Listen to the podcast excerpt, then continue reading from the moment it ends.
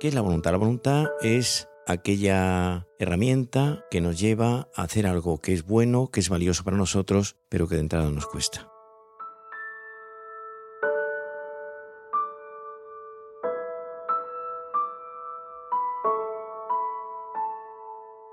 vengo desde hace muchos años hablando de la voluntad de una forma repetida y tengo un libro al respecto que se llama La conquista de la voluntad. Es un libro mío de hace unos años de Planeta, pero que lo he presentado en Chile, en Argentina, en Colombia, en México y lo tengo también en algún otro idioma, ¿no? Y de hecho ha sido un libro que se ha recomendado para alumnos en muchos centros docentes de estos países y por supuesto en España. La importancia de la voluntad.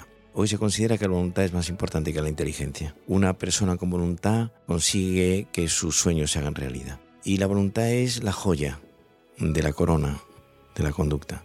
Y el que la tiene posee un tesoro. La voluntad no es genética, sino adquirida. No es algo que viene con, con el ADN, sino que lo trabajamos día a día. Con la voluntad educada somos enanos a hombros de los gigantes.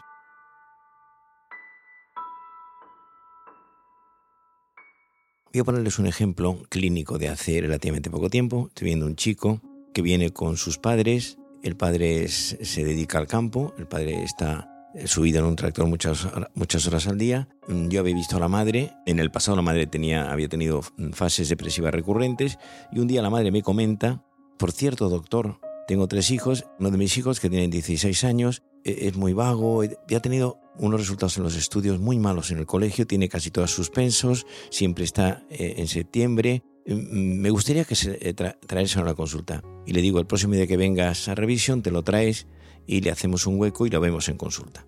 Veo al chico, lo veo con dos eh, ayudantes mías que son psicólogas. Estamos hablando de un chico de 17 años, alto, medio en 80, muy delgado, introvertido, reservado. Y le hacemos una exploración que como es la forma de estudiar, él no tiene todo estudio, no tiene voluntad, es muy desordenado, es muy caótico, pasa muchas horas al día con el móvil y con las redes sociales y entonces le hacemos dos test de inteligencia, lo tengo dos días seguidos, le hago el test de Raven, que es un test que mide inteligencia general sin matices, y le hago el test de Wechsler, también de inteligencia. Raven y Wechsler son dos test que, digamos, cuantifican la inteligencia de una persona, en este caso de este chico.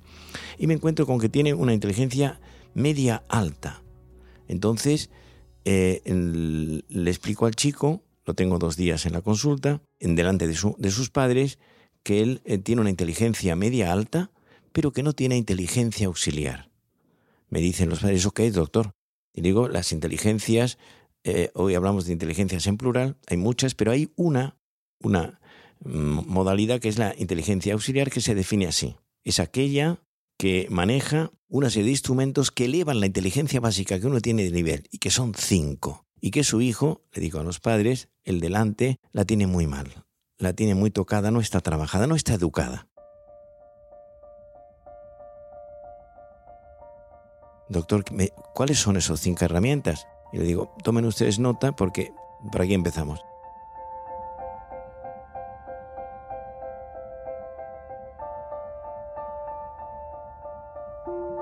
El orden, la constancia, la voluntad, la motivación y la capacidad de observación y tomar nota. Van tomando nota ellos de estas cinco cosas. El orden, y entonces ya empezamos, el chico tiene una libreta y le explico el orden. El orden empieza en el horario. Él se levanta tarde, algunos días no va a clase, él no tiene orden a la hora de estudiar, la habitación la tiene muy mal, y entonces le explico el orden. El orden en mi cabeza. Y el orden en mi cabeza significa yo no tengo voluntad, no tengo orden, no tengo disciplina y tengo que cambiarlo. En segundo lugar, la constancia. Y le explico que la constancia es otro componente fundamental que significa la perseverancia en lo pequeño. Empezar pocas cosas y detrás de ellas. Él abandona enseguida una pequeña meta que se pone, no tiene hábito para estudiar, no tiene disciplina, no tiene horario, pasa muchas horas enganchado al móvil.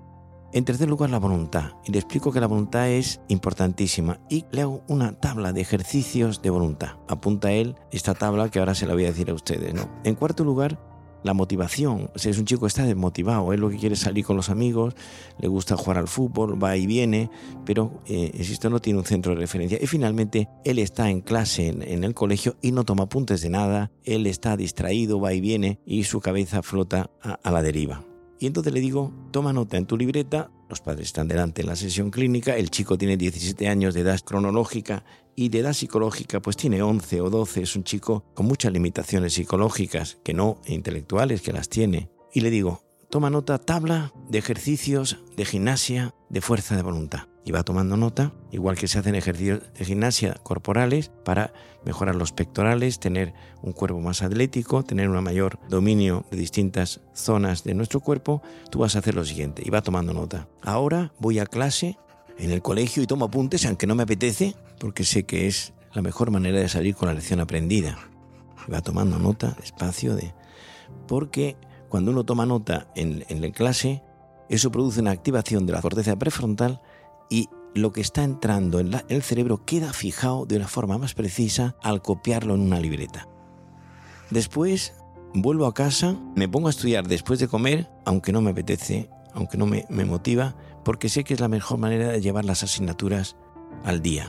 En otro momento ordeno mi habitación, que está muy desordenada, parece una leonera, y tiro lo que estorba, y no lo hace mi madre, porque sé que eso es un indicador claro de mejoría. Y más tarde ayudo a un hermano mío pequeño, me cuenta que tiene un hermano de 10 años, a sus deberes, cosa que no me gusta nada porque sé que es la mejor manera de hacer familia. Y más tarde le hago un recado a mi madre que me cuesta mucho trabajo porque es la mejor manera de colaborar en tareas de familia. Y le explico, apuntando despacito, y en otro momento que me tomaría un refresco en un día de calor con un hielo, no me lo tomo, renuncio a eso porque quiero gobernar mi comportamiento. Y entonces le digo, escribe ahí la costumbre de vencerme en lo pequeño.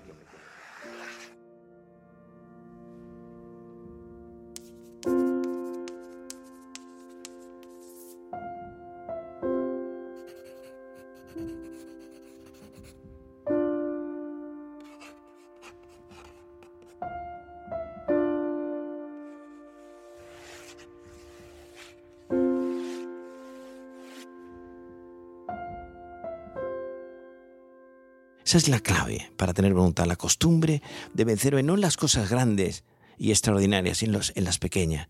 Y lo voy viendo al chico una vez al mes, él no tiene hábito de lectura, le recomiendo un libro mío que se llama Cinco consejos para potenciar la inteligencia, un libro de Planeta, en donde hablo de este tema, y me voy encontrando con que el chico empieza a estudiar una hora y pico cada tarde.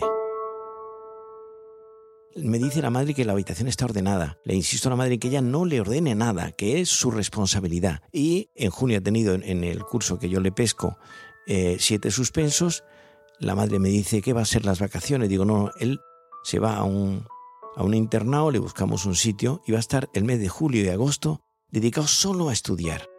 Y le explico a él, no tiene sentido que tú tengas vacaciones porque eres un chico que eres vago, eres desordenado, eres inconstante, él lo acepta regañadientes, hablo con los, las personas que dirigen ese centro donde del verano, tengo varias comunicaciones y le insisto en que le motiven, que estudie, que aproveche y aprueba las siete asignaturas y pasa al siguiente curso. Me dice la madre doctor, hemos conseguido que mi hijo dé un giro copernicano, un gran cambio. Hoy es estudiante de Derecho, está en la universidad en la zona central de España y ha habido un cambio extraordinario. Por lo tanto, si tienes voluntad, llegas a lo que te proponga. Y si no tienes voluntad, estás a merced del capricho del momento.